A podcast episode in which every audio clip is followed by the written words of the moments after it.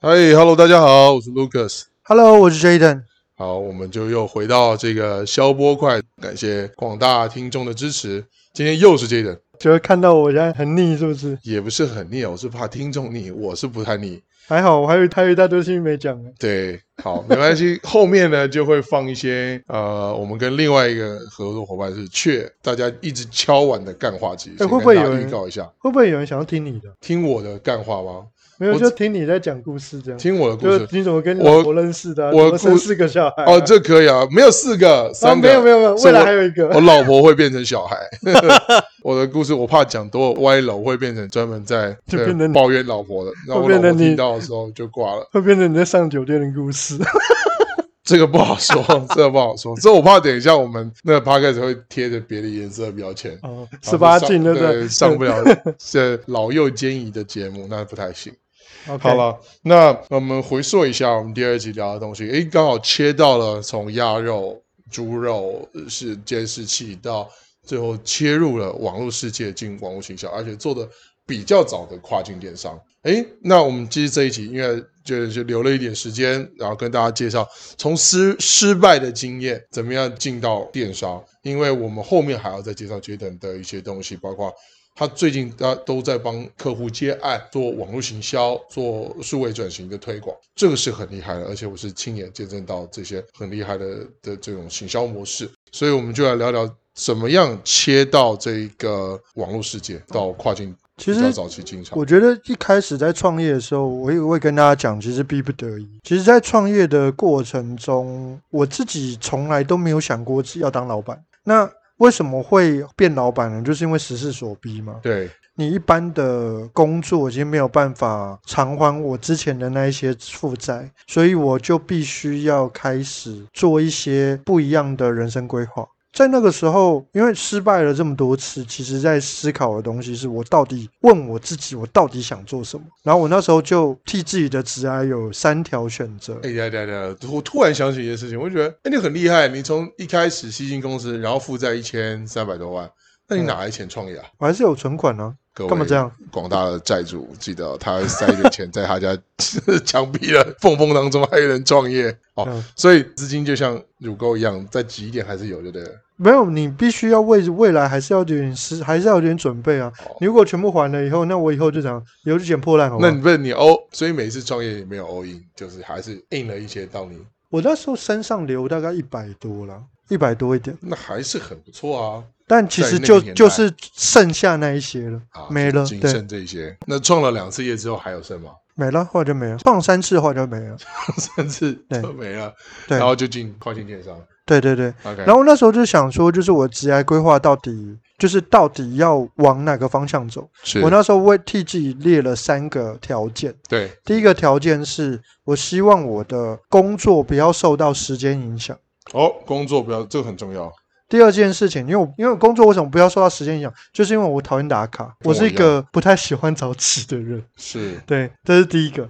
第二个事情是我希望我的工作不要受到地点影响，哦，地点。对，就希望时间、空间的对约的束弹性。的对的自由，对。第三个是我希望我的工作能够有延展性，哦，有哦，对对对，这个展延展性很重 要。对啊，不然就是说，哎，我没有受，我是没有受到时间、空间的地点影响，可我月薪只有一万块，这样还得了？当然不行啊，对，延展性的意思就是你的收入是可以因为你的累投入积累积呃增加的，而增加。啊对对对， ，OK，然后那时候就列出三个我觉得比较能够达到这三个条件的一些工作性质。是第一个叫直销，哦，直销对， ，OK，第一个叫直销，对。第二个叫做金融、金融投资类的都算，就不管金融啊、保险啊这些都是。，对，都算。哎，确实这两个工作是不受时间、空间跟还会有延展性的一个对工作。对，第三个就网络行销。哦，然所以后你先选哪一个？我其实都有接触过，就三个都做。对我其实都有接触过，应该这么讲，而且都有试图去做过。我之前做第一个的时候，我发现人实在很复杂，人复杂，就是我是一个不 男太 你男人还是女人？。嗯，我不好说 不好说。OK，对，但是你知道，你要让一个人去完完全全照着你的方式去走，是一件很困难的事吗？当然啊，对吗？怎么我们常最近有个顺口溜，就是把知识塞进你的脑袋。那个人是谁？不晓得那个人叫老师。哦，把你的钱塞进他的口袋，这个人是谁？谁？这个人叫老板。老板哦，两者兼具人是谁？你知道吗？是就谁？是又把要把知识塞进你脑袋，又要把钱塞进他的口袋。这种人是谁？诈骗集团了，这种人叫老婆。老婆哦，好哦，所以奉劝想好再结婚啊，接着接着单身啊，跟大家报告一 下。好。所以在那个时候，一谈到直销，其实我对于这个产业比较有兴趣的东西是，到底有没有什么样的方式可以让一个组织根据这个模式慢慢茁壮？是就我后来就真的把这个行业当做是很像是公司在经营的方式在想，哦，有一套这样子的育成的系统。是可是我对于人其实没什么 耐心，对对啊，是那对男人还是女人没耐心？啊，其实都一样啊，啊都一样只要是不不愿意工作的人，我都对他没有耐 心。哦这样子可以吗？啊，可以可以可以可以可以可以，反正后来我就没有在这个产业上，即便那个时候有很多的团队想要跟我合作，对，但我后来就没有在这个产业。第二个就是我后来去做了一些有关于金融，我就去研究一些投资相关的一些讯息，所以我去那时候也上了蛮多的课，是不管去上一些呃技术面的课啊，或者是一些股票的课啊，对也自己会画技术图啊。哦，对对对，前呃，跟各位听众说明一下，这段时间呢，小弟也做了一点点小小的投资，然后有有被套了一些东西，那有把这个线图交给我们这个 J 大神，好、j 人大神帮我算了一下。这个高位跟低位，诶，确实，诶，他这个理工男呢 算出来的数学，某一些我想看的这种点位啊、跟价格都有到他说的说法啊、那他的这个算法还算是还蛮厉害的。但实际上，你钱投进去，你到底能不能保持这种平常心？我觉得大部分人没办法。人性嘛，我后来就发现到，如果你要做投资啊，对，你不要把投资很多就很像是当做玩命一样。可是我那个时候，如果我要把这个东西当做是我的工作的时候，其实我就在玩命。没错。我后来发现这样的生活方式我不是很喜欢，不太适合我。 OK，后来就想想，其实网络行销才是比较适合我的，嗯，它也算是比较我我们称之为实业啦，就是实实在在在做的事业，做网络行销实业算算是实业啊。 ，OK，对，所以那个时候就是我堂哥开了一家啊、呃类似跨境电商的公司嘛，是就邀请我去。然后我就想说，既然我完完全全都不太懂，那我就从零开始开始学好了。那我就进入到这家公司。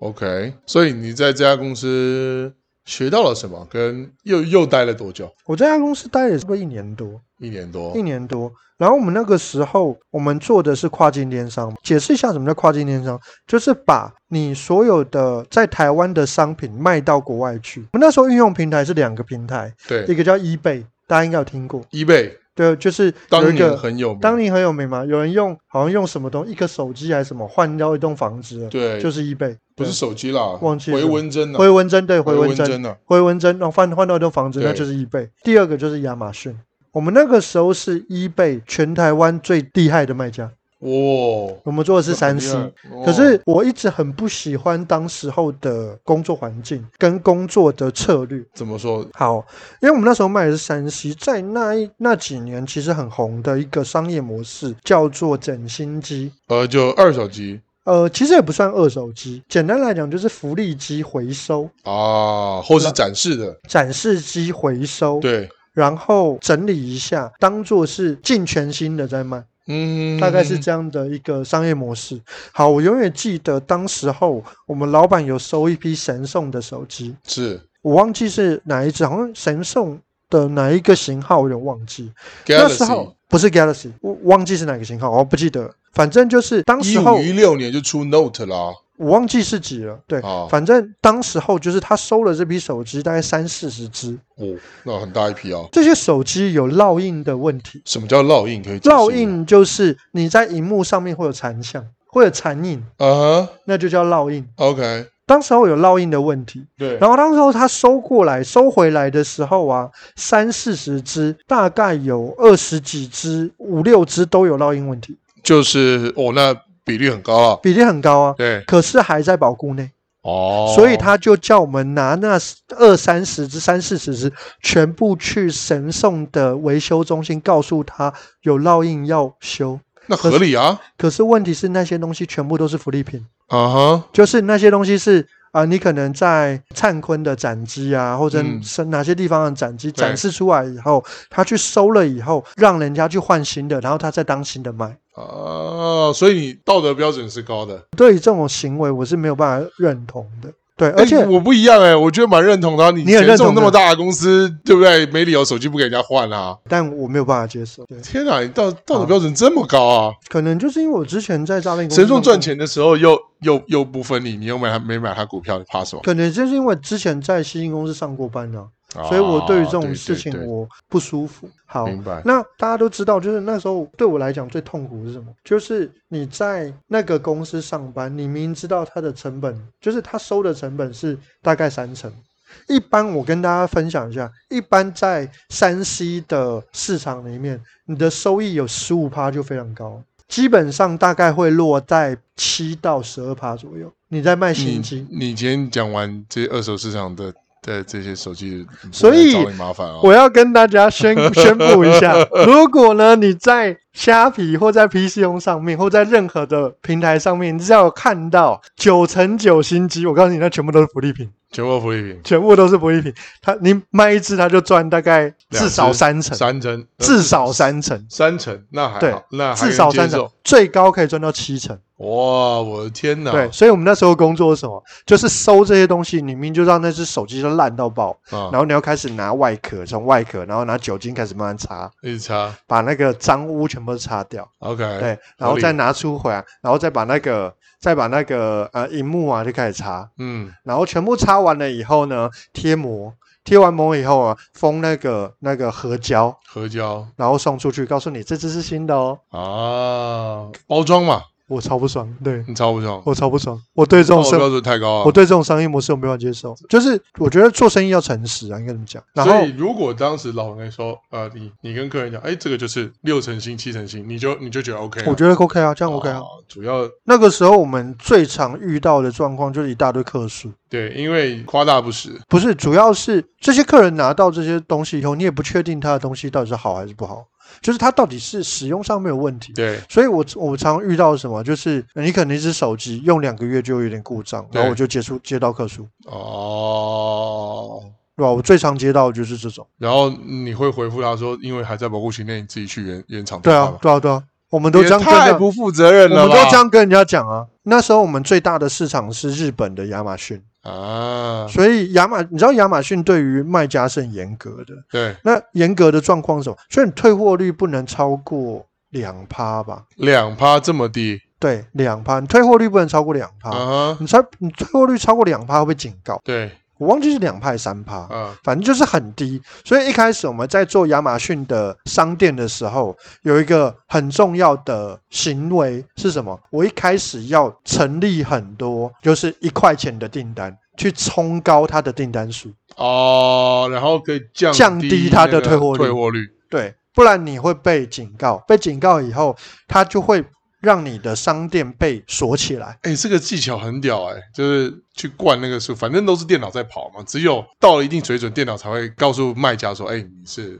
受警告的店家，所以你就要类似像骗过电脑的那个概率，对不对了？而且亚马逊的订单非常难做，因为它是实名制，啊，所以我们那时候弄一张订单，那个时候很便宜，现在超级贵。那时候一一张订单要花一百二十块到两百块台币左右，一张订单这也是成本成本。哇，做平台果然比较赚钱，对啊，厉害。所以然后呢？这些就是成本嘛。对，所以我们那时候就灌。可是我我对于这种，就是你明明知道它是错的事情，然后你还要去解释，然后你还要让客户觉得他的心情上也被照顾到，我对这种事情真的非常的厌恶。天哪！我要跟你学习，你的道道德标准真的很高。对我这个人就是为五斗米折腰的人，一抖我可能就趴下去了。可是问题 是，如果你是领薪水的人呢，啊，我那时候是领薪水老的啊、板角度跟员工角度还是有差、对啊，然后老板总老板总是会跟我讲说，就是他没赚钱啊，啊，必须的啊。对啊，所以这个就大家共体时是间啊。我觉得我在跨境电商学到那个时候比较痛苦的过程啊。可是但你其实中国程中，你总是有学到一点技术吧，在这个有啊有啊，其实，在跨境电商的过程当中，我从一开始的挑货，对挑完货以后，平台的建制、是平台的规范跟策略、上架的技术，一直到后续的仓储管理。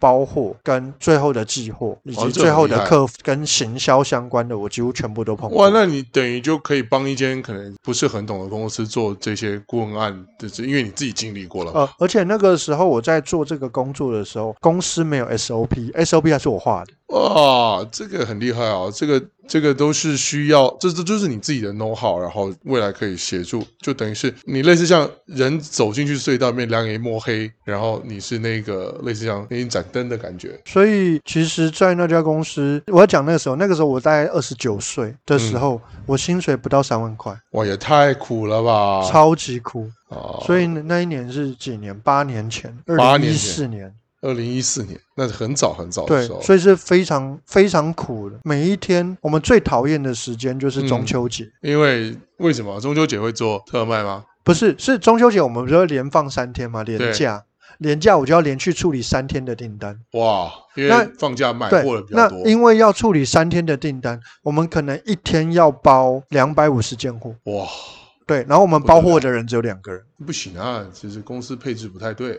所以我们是早上十点就开始包，包到半夜两点还在包，太辛苦了，这就是电商的生活电。商所以我那个时候在最后的过程中，我就在思考有没有什么样的商业模式是我一样可以做网络行销，但我不要包货，所以我就哦找到了一个商业模式叫联盟行销。联盟行销。关于联盟行销的故事，有机会再跟大家分享。对，我觉得今天时间也差不多，今天聊的比较多。然后呢，联盟行销这件事情，我们就推到下一集来聊，让观众期待一下。好，对啊那今天时间差不多了。感谢各位听众的收听，请大家再去多支持，然后记得要关注，好，好分享给你身边喜欢听这些订阅、分享、按小铃铛。对对对，这句话好像变成是大家一定要留的。好，那今天时间到这边了，谢谢各位，我是 Lucas，我是 Jaden，好，大家拜拜。拜拜。